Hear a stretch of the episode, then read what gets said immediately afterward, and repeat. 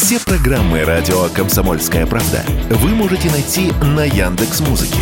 Ищите раздел вашей любимой передачи и подписывайтесь, чтобы не пропустить новый выпуск. Радио КП на Яндекс Музыке. Это удобно, просто и всегда интересно.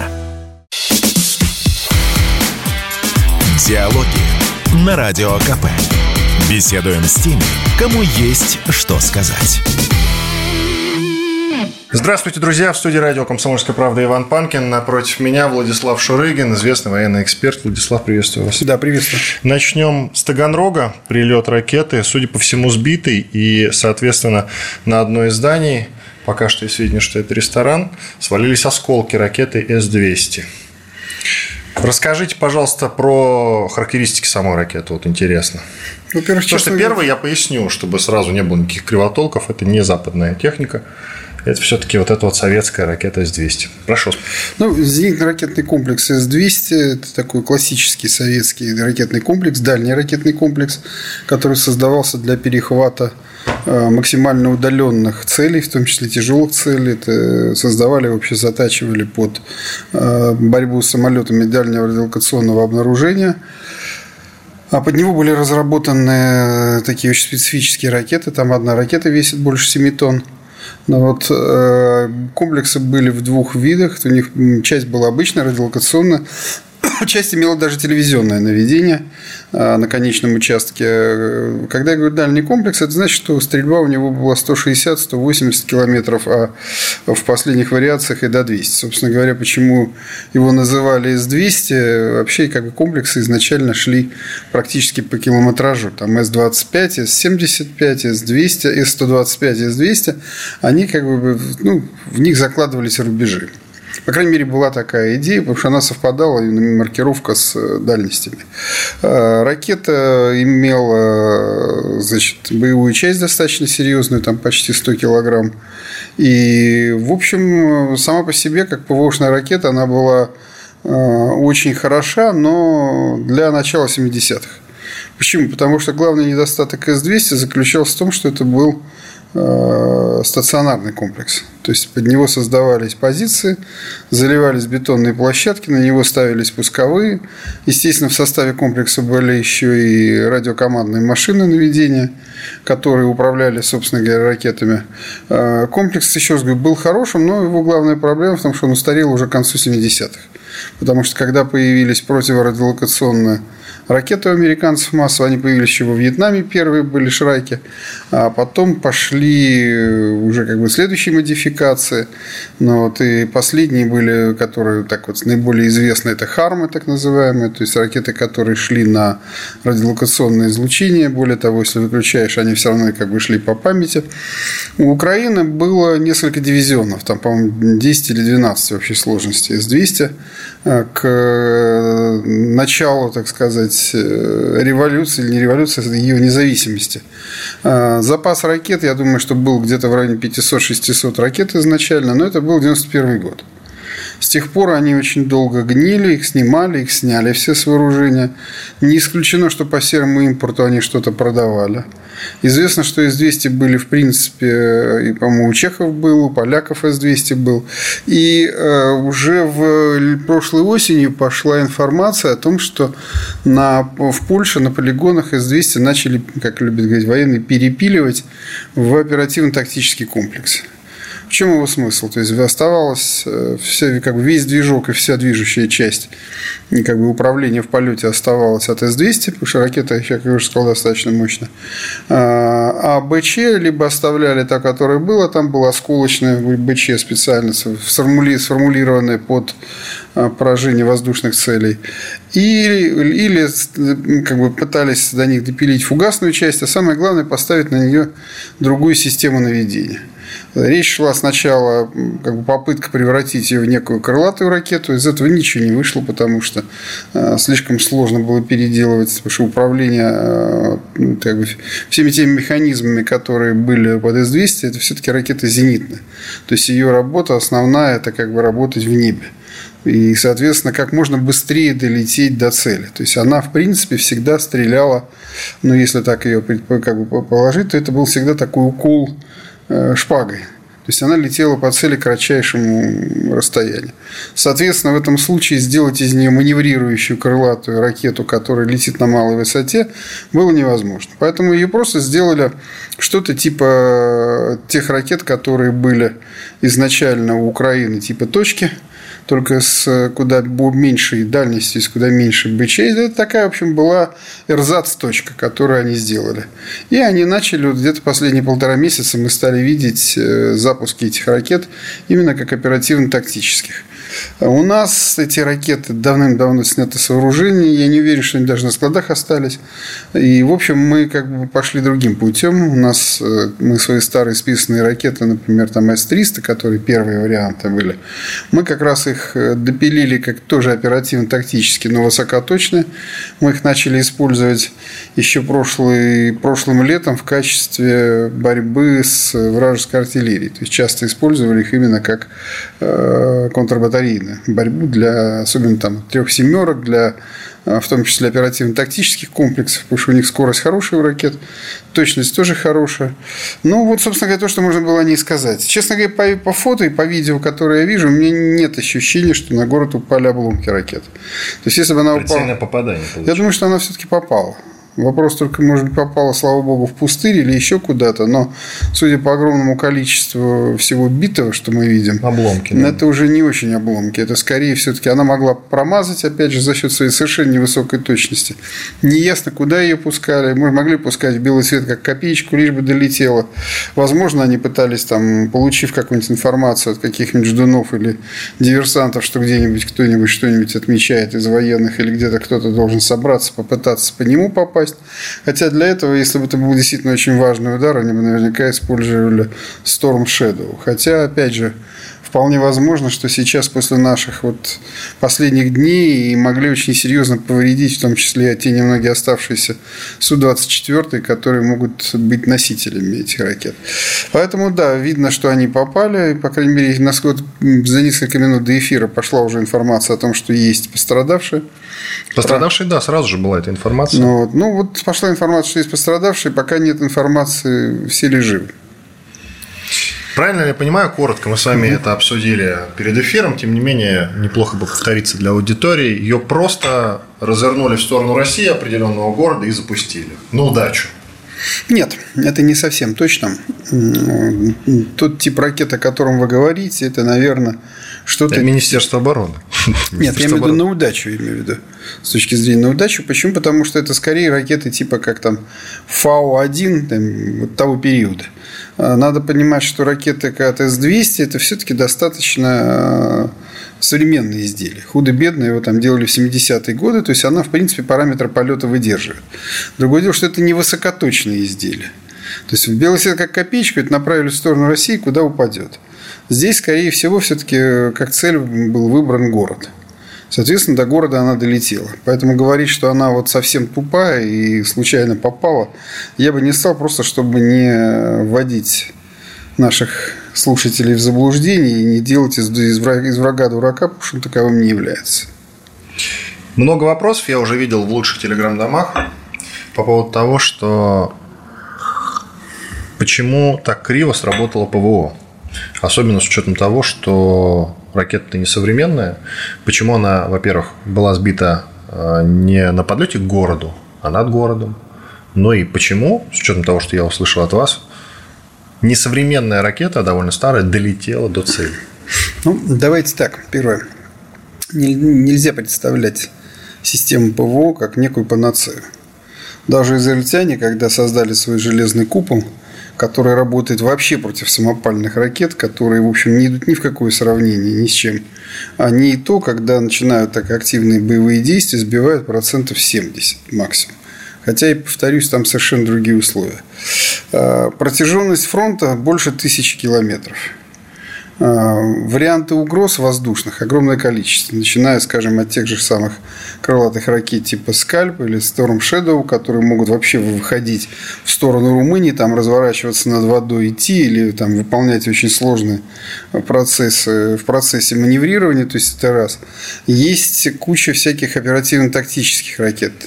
А, есть просто ракеты высокоточные типа тех же самых там Хаймарсов и, или там им подобных, там, или Марсов.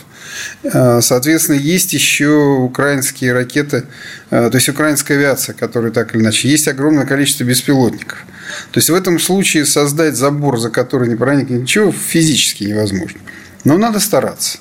Я не очень понимаю, почему до сих пор, я уже об этом говорю год ровно, вот примерно с этого времени, почему мы никак не начнем работать над созданием а, полос, как бы скажем, таких рубежей, основанных на аэростатах, имеется в виду аэростатах радиолокационного наблюдения, дозора – при котором можно там 3-4 аэростата, каждый берет по 300-400 километров, вот фактически все направление уже закрыто.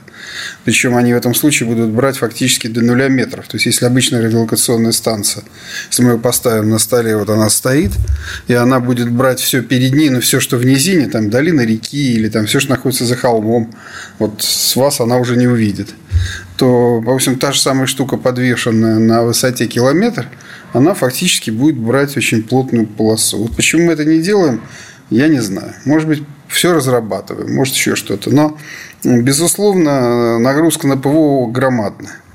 Плюс к этому надо понимать, что мы имеем дело не с тупым противником, который вот, э, ну, то, что называется, э, починил там пять ракет, переделал и тут же побежал их радостно кидать. Нет, мы имеем дело с противником, который организован и ведет боевые действия под руководством лучших, в общем, скажем, там, специалистов в мире.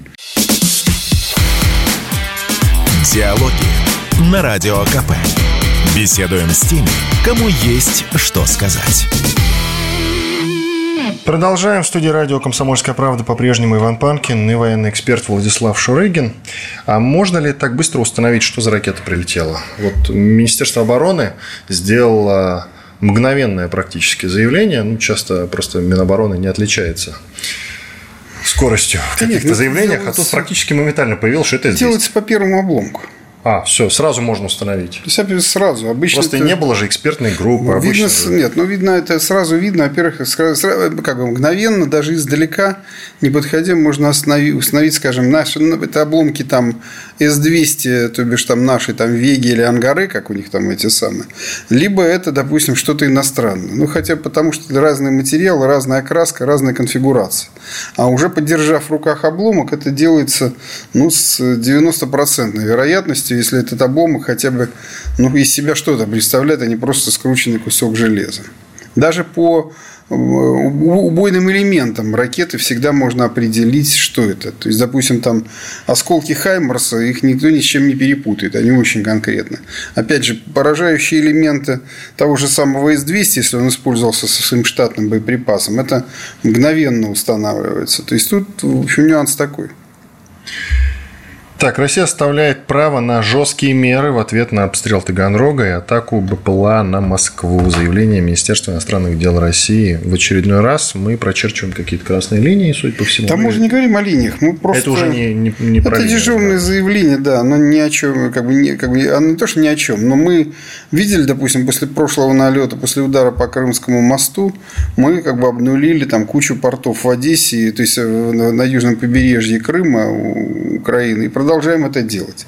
Но тоже была методичная работа в рамках как раз э, прекращения зерновой сделки, насколько я понял. Но это одно... не месть за Крымский мост. Ну, одна, как-то они странным образом совпали. Ну вот здесь... То есть, вы считаете, давайте подытожим этот момент, это была именно такая ответчика за Крымский мост? Ну, я думаю, что в какой-то степени это спровоцировало уже окончательно. Потому что, конечно, это был очень э, болезненный укол в наше самолюбие. И, конечно, мы не могли просто так пройти. И, возможно, планы разбираться с, э, со всем этим э, украинским навозом были, но в этом случае их просто сразу как бы запустили в дело. Здесь сейчас, ну, понятное дело, что мы оставляем за собой, естественно, мы будем дальше долбить. Кого мы будем долбить? Это вопрос. Ну, я как нормальный милитарист и э, человек, который как-то всегда готов э, и как бы жаждет крови своих врагов, я считаю, что мы пока не начнем долбить банковскую, пока мы не начнем охоту за политическим и военным руководством Украины, пока мы будем вообще считать их хоть сколько-нибудь легитимными, а вместо того, чтобы считать их легитимными целями, мы будем также вот периодически собираться в студии и говорить, что мы за это обязательно отомстим. На мой взгляд, лучшее место это тогда, когда э, на территорию Украины боится заехать э, любая сволочь западная, неважно в каком он э, звании и должности, и уж тем более не предупреждает нас о том, что сегодня там американский э, президент собирается посетить Украину, вы, пожалуйста, не стреляйте. У нас в этом случае должен быть ответ один. Приедет, прибьем. И, соответственно, Зеленский должен, как таракан, бояться вылезти днем из щели. Вот тогда... Так он ночью в Одессу заехал. Понятно. Тогда это будет, тогда это будет нормальный ну, как сказать, э, тогда это будет нормальная сатисфакция. Я нисколько не сомневаюсь, что и она украинцев не остановит. Надо понимать, что там э, как бы упертые люди со своей э, идеологией. И можно вспомнить, как мы боролись с бендеровцами в 1940 году, и ни одни там потери их не останавливали. То есть, пока их не извели просто фактически до ногтя, они все равно дергались, понимаете. Поэтому здесь будем долбить, долбить, долбить. А красные линии это все уже... Это все выдумки. Вообще начнем зовут, что это выдумки МИДа. Понимаете, у нас МИД любит громкие фразы, красивую, так сказать, трескотню и периодически выдает в эфир какие-то вещи, потом страна пытается понять, а что они хотели сказать. Ну вот вы нормальный милитарист, как вы сами сказали, сидите в эфире Соловьев, Life. И там не только вы, но и другие тоже говорят о том, что пора уже переходить к более радикальным действиям. Часто звучат разговоры про нанесение тактического ядерного удара. А наш МИД продолжает говорить про красные линии. У нас я просто пытаюсь понять для себя, когда государство принимало решение о начале специальной военной операции, ну и потом уже в ходе ее развития, все-таки полтора года это продолжается, неужели не было не возникло понимания, что нельзя бесконечно расчерчивать эти красные линии? Ну, мы только что с вами менялись мнениями, что вообще вся история с красными линиями, она так очень плохо пахнет, потому что... Так нет, а я не про МИД уже говорю, я уже говорю про совсем другие ведомства. Ну, вы знаете, я думаю, что... Ну, я об этом просто, опять же, как-то я очень так литературно, я об этом много писал. Нет, э, совершенно понятно стало уже через три месяца после начала СВО, что мы не вывозим.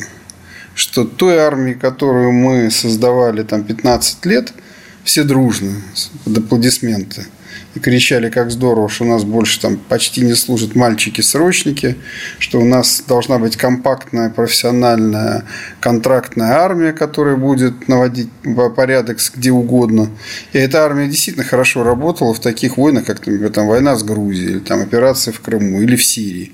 То есть, там, где мы имеем дело с заведомо слабым противником, такая армия показывает себя на пятерку. Но мы влезли в войну, которая за три месяца из по замыслу, видимо, полицейской операции, которая была на тот момент, видимо, в головах, она превратилась в большую европейскую войну. И оказалось, что там численность там 180-200 тысяч контрактников, ну, сухопутные войска, я имею в виду, они просто не вытягивают эту войну. Учитывая, что Украина к этому моменту уже имела 700 тысяч под ружьем и стремительно продолжала расширяться и довела их почти до миллиона – и, ну, как бы их на самом деле намного больше миллиона, просто шло еще постепенная утилизация. Ну, вот простой пример, вот, э, чтобы было понятно, как росла украинская армия. Буквально вот в телеграм-канале вчера это или позавчера разбирал. Телеграм-канал Рамзай, подписывайтесь, пожалуйста, да. друзья. В общем, да, кому будет интересно продолжить. Значит, 47-й батальон э, добровольческий набран, значит, был в марте набор. Э, набирали исключительно добровольцев, таких нацистов, все как надо. Значит, э, достаточно успешно отвоевал под Угледаром, после чего было принято решение его в летом, по-моему, переобразовывать в полк. Дальше его преобразовали в полк. Стал 47-й десант, то есть особый штурмовой полк. Этот полк провоевал буквально два месяца, его преобразовали в бригаду. И, э, по-моему, к, к декабрю это была уже бригада 47-я. а, особая штурмовая, значит, то есть не особая отдельная штурмовая бригада, которая, в общем, была на особом счету на Украине, потому что в основном комплектовалась добровольцами тогда, а, очень неплохо воевала. Она первыми получила, кстати, леопарда. Она первыми, она, кстати, командаром, то есть комбригом там стал подполковник Сак, как сейчас помню фамилию, который был самый молодой комбриг э, ВСУ, 28 лет. Ну вот, и дальше вот она начала, что называется, получать новую технику и вооружение. Вот они получили Леопарда, они получили Брэдли. То есть, это была такая ударная бригада великого наступа. Вот она 4 июня пошла в бой сразу. Есть они решили ее максимально использовать и пробить. И с тех пор ее сточили полностью. И вот отвели потом на докомплектование, потом еще раз сточили, потом отвели на докомплектование. Вот сейчас, кстати, вот эти последние, значит, там 4 дня она опять воюет. Ну, как бы качество, конечно, уже совсем никакое, хотя им перегнали еще порядка 30 Брэдли из Европы, вот как раз месяц назад, когда они объявили, будут пополнять. Чтобы было понятно, как они росли. А у нас 180 тысяч. И еще, естественно, идет потери, естественно, идет усушка утруска, а еще есть 500 когда, например, там бригаду э, в Дагестане, в одном дагестанском городе строят, объявляют, что она отбывает в СВО, и прямо с плаца там 300 или 400 человек контрактников э, уходят домой и оставляют рапорта, что они больше не желают служить Родине, потому что они, в общем, не подписывались. Поэтому нам пришлось все это делать с нуля. Вот мы начали э, то, что называется большую военную реформу в сентябре, после того, как нас, нам пришлось отступать из-под Харькова, после того, как мы потеряли большие территории, после того, как мы ушли из-под Киева, опять же, из-под Харькова первый раз ушли, потому что стало понятно, что либо нас разгромят, и тогда у них были огромные иллюзии, что у них это получится, либо нам надо будет сделать что-то невозможное. Мы, как в 1941 году, начали делать невозможно. Мы провели мобилизацию 300 тысяч, мы начали набирать тогда везде добровольцев, потом еще с 1 января еще 185 тысяч значит, э, контрактников мы набираем в новые соединения, которые мы сейчас есть. Мы сейчас довели сухопутные войска, ну, примерно там, ну, до 600-700 тысяч. Профессиональное ядро, которое воюет. Надо довести до миллиона. Я думаю, что к осени доведем. То есть, когда у нас будет такая группировка, то уже будет совершенно другой, на мой взгляд, конечно, разговор с Украиной. Потому что у нас сейчас идут два прям противоположных процесса. Ну, я имею в виду на войне. То есть, наша армия становится лучше, это объективно. А украинская армия становится хуже, это тоже объективно. А, не потому, что я к украинцам плохо отношусь. Наоборот, я с огромным уважением отношусь к их боеспособности. У них очень хорошее командование было, особенно на первом этапе. Но, а, знаете, есть такая штука – а, ну, наверное, если вы заканчивали что-нибудь техническое, то изучали сопромат. Сопротивление материалов нет. Да. Значит, Нет, просто там есть один, из, да, это есть один из основных базовых принципов сопромата, что прочность конструкции определяется прочностью самой слабой ее детали. Иван Панкин и военный эксперт Владислав Шурыгин. Диалоги на Радио КП. Беседуем с теми, кому есть что сказать. Продолжаем диалоги. Иван Панкин и военный эксперт Владислав Шурыгин. Многие из вас его знают по телеграм-каналу Рамза. И те, кто не знает, милости просим, подписывайтесь, пожалуйста. Давайте про реформу армии еще немножечко поговорим, а потом про ход контрнаступления. Какая численность армии нам необходима? С теми задачами, с которыми мы сейчас столкнулись, я считаю, что минимальная численность вооруженных сил – полтора миллиона.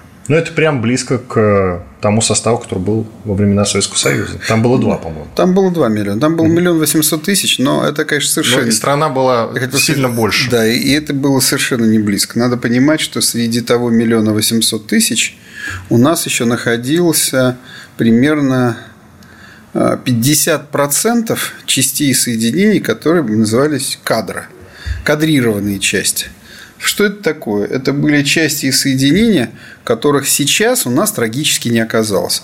Вот в чем э, преступление Сердюкова? За что его надо судить, сажать и лучше всего расстрелять. Ну, это мое мнение лично. Вы знаете, просто вот, да. к слову, не так давно собирал как раз спецпроект про Сердюкова. И были, конечно, те, кто призывал к его посадке, но находились и те, кто его выгораживал, а ссылаясь как раз на то, справедливости ради, что он же все делал э, с бумажкой, на которой стояла виза. Вы знаете, а нет, у него была бумажка на то, чтобы провести реформу. Это так. У него был полный карт-бланш. У него еще был э, теневой э, злой гений – по фамилии Макаров, начальник генерального да. штаба. Потому что сам Сердюков, он ноль без палочки. Сержант, который, более того, в армии никогда не служил. Когда рассказывают, что он служил в армии, то все отлично знают, что это ложь, потому что он там пробыл два месяца, принял присягу, после чего убыл на учебу в одно специфическое заведение. На этом вся его служба закончилась.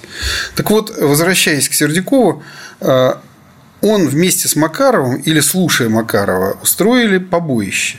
Вот я объясню почему. Значит, смотрите, когда мы поняли, что у нас есть огромные проблемы, то нам нужно было очень срочно, резко, быстро нарастить вооруженные силы. В советское время для этого существовала система кадров, кадровые части – что это такое? У нас были полки и целые дивизии, и даже армии кадрированные, то есть которых было, допустим, там полк, в котором вместо 1800 человек было там 300 человек солдат, которые обслуживали технику и вооружение, и примерно там 200-300 офицеров или 100 офицеров, неважно. Но у них был полный комплект техники, стоял в ангарах, у них была форма, у них было оружие, то есть все на полк. И как только что-то начиналось, военкомат открывал двери, начинал забирать людей, тут же одевали их в форму, они садились на эту технику, давали им там 3-4 дня например, или неделю на то, чтобы ее завести, привести. После чего полк уходил на полигон, там 2-3 недели обучался, и он готов.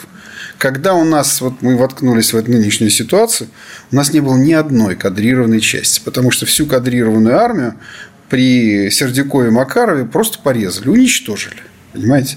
Сегодня мы, кстати, к этому уже пришли. Мы сегодня уже начинаем там, от закона там, о полках территориальной обороны. Мы начинаем думать о том, что нам нужно создавать какие-то вот такие же там, части резерва там, и прочее. Ну, о том, чтобы, вот вы сказали про тероборону, чтобы ее вооружить, вы имеете в виду, да? Нам нужно, ну, я просто вы задали вопрос, вернемся, еще раз говорю, что нам нужно сейчас иметь э, реально где-то армию полтора миллиона, но я считаю, что это недостаточно. То есть нам нужно иметь примерно сухопутные войска, около миллион двести, миллион триста. Что это позволит? Это позволит иметь два оперативных направления, две группировки, которые могли бы эффективно наступать. Сейчас у нас весь фронт – это вот как бы дуга Донбасса с загибом в сторону Брянска и э, Белгорода. Нам нужно иметь еще группировку, как минимум, на, на, в Беларуси, которая могла начать наступать со стороны Беларуси и резать Украину, отрезать ее от Запада. Если мы сможем решить вот эту задачу, то есть отрезать Украину от Запада, а для этого нужно примерно там 450-500 тысяч группировок. Я по максимуму говорю. Некоторые говорят, нам хватит и 200 тысяч, но я в это не очень верю, потому что я понимаю, что на это они бросят все. Вот все, что у них есть, они будут живыми волнами, как японцы гнать своих, лишь бы пробить этот коридор. Но если мы их сможем отрезать от Запада, то судьба Украины вообще решена. Потому что Украина воюет, знаете, как в поварском деле, говорят, из-под ножа. Вот нарезали, положили на тарелку, они воюют. Почему они вдруг прекратили наступать вот сейчас с техникой? Почему там было две недели эти местные штурмы? Потому что они просто поняли, что им технику брать негде. Им был приказ пытаться пробить фронт пехотными атаками, а технику беречь только для развития наступления. Сейчас они ее бросили в бой, потому что им нужен любой уже успех. Они отлично понимают, что дальше они все равно не пойдут. То есть, даже если они где-то продвинутся, на этом они и остановятся. По большому счету, им нужно теперь только, ну, что называется, гол престижа. Им нужно либо там попытаться взять за оставшееся время с оставшимися ресурсами, отбить обратно Бахмут.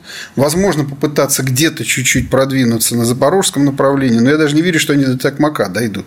Хотя Токмак для них это была первая задача. Они на нее отводили 48-72 часа то, что они отводили на то, чтобы выйти к Токмаку. А Токмак – это, в общем, очень важный узел. Это узел э, там, и железнодорожный, и перекресток дорог. Из Токмака уже можно, допустим, очень ну, так, эффективно работать артиллерией по всему сухопутному коридору в Крым. Вот. Естественно, у них есть еще Запорожская АЭС, которую хотелось бы заплатить. И как самая, так сказать, последняя э, как бы, точка утешения, но до пиара она подойдет, это еще раз перерубить Крымский мост, только уже полностью. Вот они этим сейчас будут заниматься, потому что они воюют вот ради таких вещей. Для нас же задача другая. Нам нет смысла затягивать войну, потому что в любом случае с определенного момента это начнет работать против нас.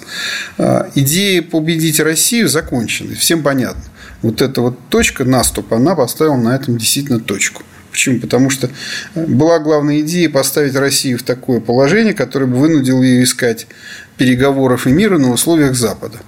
Сейчас этого нет. Значит, следующий этап, который они могут, ну, за него могут уцепиться, это война на истощение. Повторить эффект Первой мировой.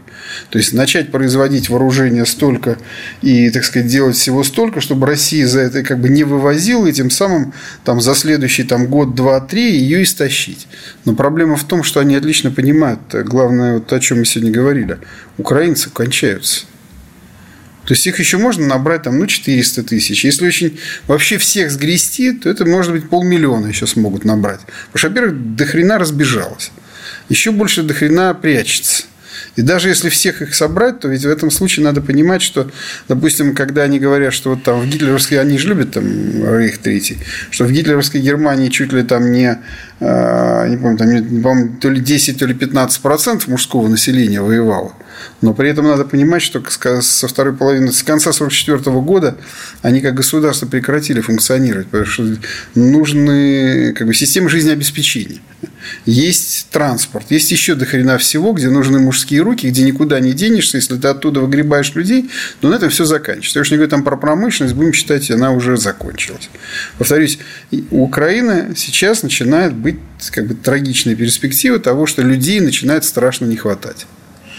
А любой ну, или, ладно, не любой. Многие военные эксперты зададутся вопросом, Владислав, а зачем нам такая большая армия? И мы же не собираемся воевать бесконечно, не так ли? Когда-нибудь наступит в мирное Ну, конечно, время. но у нас... А это... Зачем нам такая огромная армия в мирное время? Ну, мы не говорили про мирное время, мы говорили про сейчас. Да-да-да, ну, когда-то война закончится. Вот когда война закончится, у нас останется, а, ну, условно говоря, там, сухопутные войска, численность там миллион двести. Мы посчитаем, опять же, будем считать, что мы как-то сможем даже договориться и не перейти потом в Третью мировую. То есть НАТО поймет, что, в общем, ну его нахрен с этими русскими связываться, пусть живут как хотят. Э, и в любом случае нам придется, с учетом того, что следующее поколение, я в этом случае говорю так по минимуму, то есть примерно поколение это 25 лет. Следующее поколение будет жить в ситуации холодной войны с Западом, и, соответственно, маховик военного противостояния будет только раскручиваться в следующие 10 лет. Потому что НАТО сейчас начнет большую программу перевооружения. Под нее заложены деньги. Средняя программа перевооружения – это 10 лет. Вот 10 лет они будут как бы накапливать, накапливать, накапливать. Следующие, опять же, там 10-15 лет все это будет э, эксплуатироваться. Потом он начнет устаревать, и они начнут задумываться, нужно ли вместо них столько или можно чуть-чуть сократить.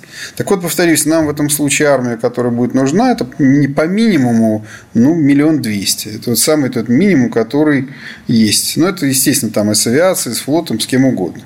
Но, значит, оставшиеся вещи мы в этом случае должны будем, как было в советское время, создавать вот те самые кадрированные части. Может быть, мы теперь будем поумнее, если денег будет побольше, то будем создавать просто там, те же самые части территориальной обороны, назовем у американцев, это называется национальной гвардии, а у нас будут части ТРО, к которым народ приписан, которых он будет получать зарплату, ну, естественно, там не 24 часа в сутки работы, а там раз в месяц там на выходные, приезжая на территорию части, обслуживая технику, так сказать, бегая по полям, а, жаря шашлыки и стреляя в воздух холостыми. Ну, я так с юмором, извините, но просто говорю, что нам нужно будет иметь то, что называется мобилизационный комплект. То есть нам надо иметь на миллион армии, которая у нас будет к тому моменту, еще минимум на полтора миллиона а, вооружения, которым мы сможем вооружить в случае чего людей для большой войны. Надо же понимать, что а, известная поговорка «хочешь мира, готовься к войне», она ведь не на пустом месте родилась. Потенциал Советского Союза военный был таков, что мы проиграли не потому, что нам хоть кто-то в военном отношении грозил, а только потому, что мы сами усомнились в себе. А нафига нам это надо? Так много? И вообще можем помириться. Иван Панкин и Владислав Шурыгин, известный военный эксперт, телеграм-канал «Рамзай». Подписывайтесь. Диалоги на Радио КП. Беседуем с теми, кому есть что сказать. Продолжаем. Иван Панкин в студии радио «Комсомольская правда». Напротив меня ведущий военный эксперт Владислав Шурыгин. Телеграм-канал «Рамзай». Подпишитесь, пожалуйста. Я уверен, вам понравится. Нет ли у вас опасений, что все-таки на каком-то участке у ВСУ получится прорваться и пойти дальше? Сейчас у нас проблема захвачена Старомайорская и по-прежнему в Клещеевке проблемы. Старомайорская – это, насколько я помню, запорожское направление, а Клещеевка – это а, Бахмут, Артемовское направление. Там возможен выход, в том числе и на Донецк. Ну, вы знаете, э, вообще э, поросячий оптимизм, он всегда вреден. Тем более для военного человека. Но я просто всегда разделяю несколько вещей. Это ну, как бы даже свое, мое экспертное, но обывательское сознание. Почему? Потому что я не сижу в генштабе, я не звоню своим друзьям ровно полтора года, я не спрашиваю, как у вас там дела, потому что я понимаю, что, ну, как любой человек, которого в голове что-то отложилось, я могу, в принципе, ну, в какой-то степени навредить. Просто потому что, когда знаешь больше, это хуже. А, для этого достаточно своей головы, чтобы многие вещи понять. Поэтому я понимаю, что за всеми этими ситуациями сейчас очень внимательно ведется контроль на всех уровнях, на всех штабах. Я отлично понимаю, что резервов, которые у нас есть, мы еще даже и в бой не вводили. То есть у нас есть огромное количество резервов, которые, что называется, вообще готовятся уже для другой задачи. То же самое говорят про украинцев, что и у них тоже. Про украинцев Есть такого резерв. сказать нельзя. Резервы у них были до последней недели. У них сидел целый корпус, штурмовой корпус в резерве. То есть, они создавали перед началом наступа два штурмовых корпуса, 9 и 10. Причем принципиально под штурм. То есть, это были не просто, до этого были корпуса как административные единицы, на базе которых они формировали новые части. А здесь они формировали уже ударные корпуса по натовскому принципу, под натовским руководством, на натовской технике вооружений. Каждый корпус там примерно 10 бригад, 8-10. Это там 6 пехотных, 2 танковых или там 8 пехотных, 2 танковых. А там плюс куча всяких там артиллерии, всего-всего-всего. То есть каждый корпус имел примерно 35-40 тысяч личного состава. Это были ударные корпуса. Кроме этого, были еще, э, ну, то, что называется, э, ну, так скажем, бригады резерва, которые должны были проламывать фронт. То есть задача была бригадами взломать фронт, взломав фронт, то есть пройдя вот эту полосу обеспечения, потом прорвав первую линию, вот эту линию Суровикина, потом сбив уже во второй линии, так сказать, обойдя там расположенные там укрепрайоны, выйти на оперативный простор и дальше именно наступать. И опять же, эти же бригады, которые к этому моменту, естественно, могли понести поражение, то есть это большие потери, это примерно э, весь цикл наступления примерно максимум три недели. То есть военное дело, оно ведь очень такое математически простое. Тут, в общем, ты понимаешь, что любое наступление, понятен его результат уже через неделю.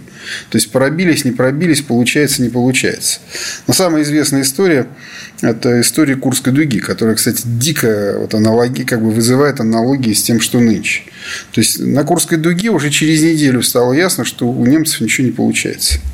Хотя резервов у немцев еще было дохренище. Я напомню, что, если не ошибаюсь, там у нас, кто был у нас э, не, э, не год, я забыл, кто сейчас, ну вспомню, командующий, который э, фактически остановил наступление еще до того, как пришел приказ Гитлера. Потому что он понял, что дальше тратить резервы нельзя. По принципу, помните, как известна эта самая шутка, с чем отсюда грести ты будешь? Ну, вот. И модуль, модуль, модуль, который остановил наступление, сохранил резервы, и с помощью этих резервов они как бы отступали и держались. Так вот, э, надо понимать, что Украина за первые 40 суток боев истратила, во-первых, огромное количество своих вот этих самых бригад прорыва, которые должны были как бы пробиваться. А потом была вынуждена ввести девятый корпус свой ударный, который тоже почти весь, ну, процент на 70 вошел в бои. Надо понимать, что ведь, как правильно объяснить, здесь как боксерский поединок. Если ты выставил бойца, то это не обязательно, что его отправят в нокаут. Но свои там три раунда он должен будет держаться. Вот бригаду ты ввел в бой, Эта бригада входит в ударный корпус.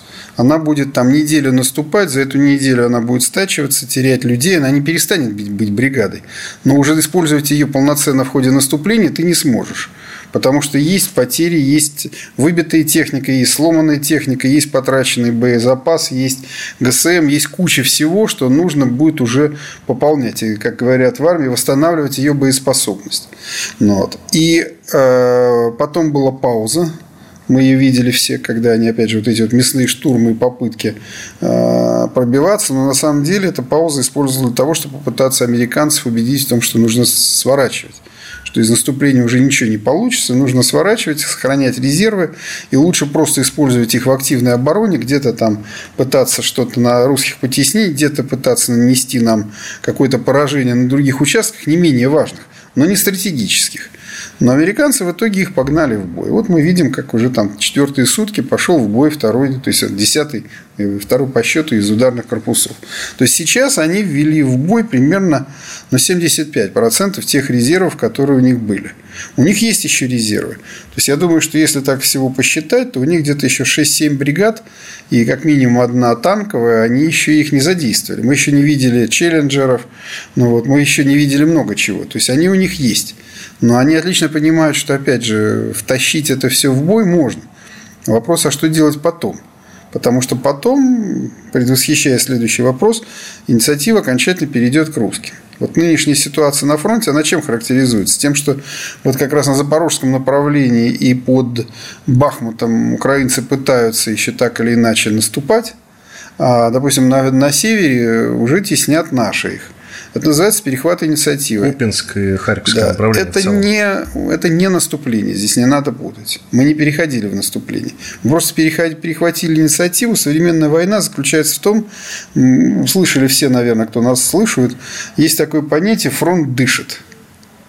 Дышит – это значит, что не бывает, вот люди сидят, как в Первой мировой, там, траншеи за 100 метров от траншеи, друг другу перекрикиваются, а на Новый год ходят поздравлять. Нет, здесь все время идет активные боевые действия. Кто-то кого-то отбил село, кто-то кого-то выгнал с какого-то участка, но потом обратно отбили, потом внезапно контратаковали, прошли еще дальше.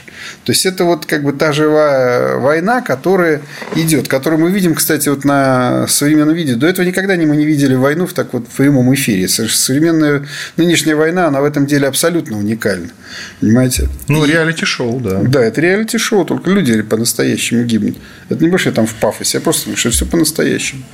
И э, надо понимать, что в какой-то момент, когда мы окончательно перехватим инициативу, я вполне допускаю, что мы можем начать проводить как минимум там, одну наступательную операцию. Это будет не стратегическое, потому что я сказал, что нам нужно еще набирать, создавать резервы и готовить. я думаю, что на возможности, как бы на пик своих возможностей в нынешнем составе мы выйдем где-то к концу сентября, середине октября но мы уже можем провести операцию, допустим, армейского уровня. Ну, к примеру, вернуть себе все, что мы отдали э, в сентябре. Это нам вполне по силам. Отбить украинцев от границ с э, Брянском и с э, Белгородом. Отогнать. То есть, вот такого уровня мы можем вполне провести операцию. Хотя хотелось бы видеть другое. По-прежнему остается актуальным прорыв на Николаев и отсечение Украины от Черного моря. И, естественно, главное для меня, как для военного человека мечта – это увидеть как бы, мощное наступление от Белоруссии с, с перерезанием Украины по западным границам. И коротко, буквально за минуту, если можно, как вы видите окончание специальной военной операции, ну, с учетом всего пережитого нами, учитывая те ошибки, которые возникают, мы способны реально дойти до западных границ или нет? Вы знаете, я в этом случае э, как бы являюсь мечтателем, но я пессимист. Как мечтатель, я мечтаю увидеть, повторюсь, удар со стороны Беларуси, который отрезает Украину, и ее готовность в этом случае идти на любые переговоры, чтобы сохраниться как государство. И, соответственно, мы диктуем но я пессимист, потому что я знаю, с каким человеческим материалом мы часто встречаемся в лице некоторых наших, так сказать, э, руководителей. Я думаю, что когда предложат более-менее выгодные условия для переговоров, Ну, условно говоря, когда скажут, мы берем Украину в НАТО, но в тех границах, которые сейчас есть, и на этом все. Когда берут в НАТО, понятно, что оно уже не дернется вперед без НАТО, потому что никто и не разрешит там заново воевать с русскими, потому что в какой-то степени взять Украину в НАТО – это одеть еще и намордник. Ну, по крайней мере, многие так считают у нас из тех, кто говорит за переговоры. Ну, вот. И в этом случае вполне возможно, что начнутся какие-то переговоры. Вполне возможно, что это может произойти уже там, к следующей осени. Уж понятно, что сейчас картина с наступлением... Не этой осенью, а в 24 нет, году. Нет, в это, уже этой осенью могут начаться. А, вот. Потому что всем понятно, что... Ну, поздней осенью, скорее, ближе к зиме. Потому что всем понятно, что если с наступом не сложится вообще ничего, то возникает главный исторический вопрос, а что делать дальше? Вот что делать дальше? То есть дальше действительно либо война на истощение, кто к ней готов? Готовы ли европейцы, готовы ли украинцы, самое главное, и прочее. Если готовы, то это будет действительно картина еще там на следующие там, полтора-два года, и тогда у нас не будет другого вывода, то выхода, только действительно вот рубить ее по частям и утилизировать. Иван Панкин и Владислав Шурыгин были здесь. Подписывайтесь на телеграм-канал Рамзай. Всего доброго, до свидания. Диалоги на Радио КП. Беседуем с теми, кому есть что сказать.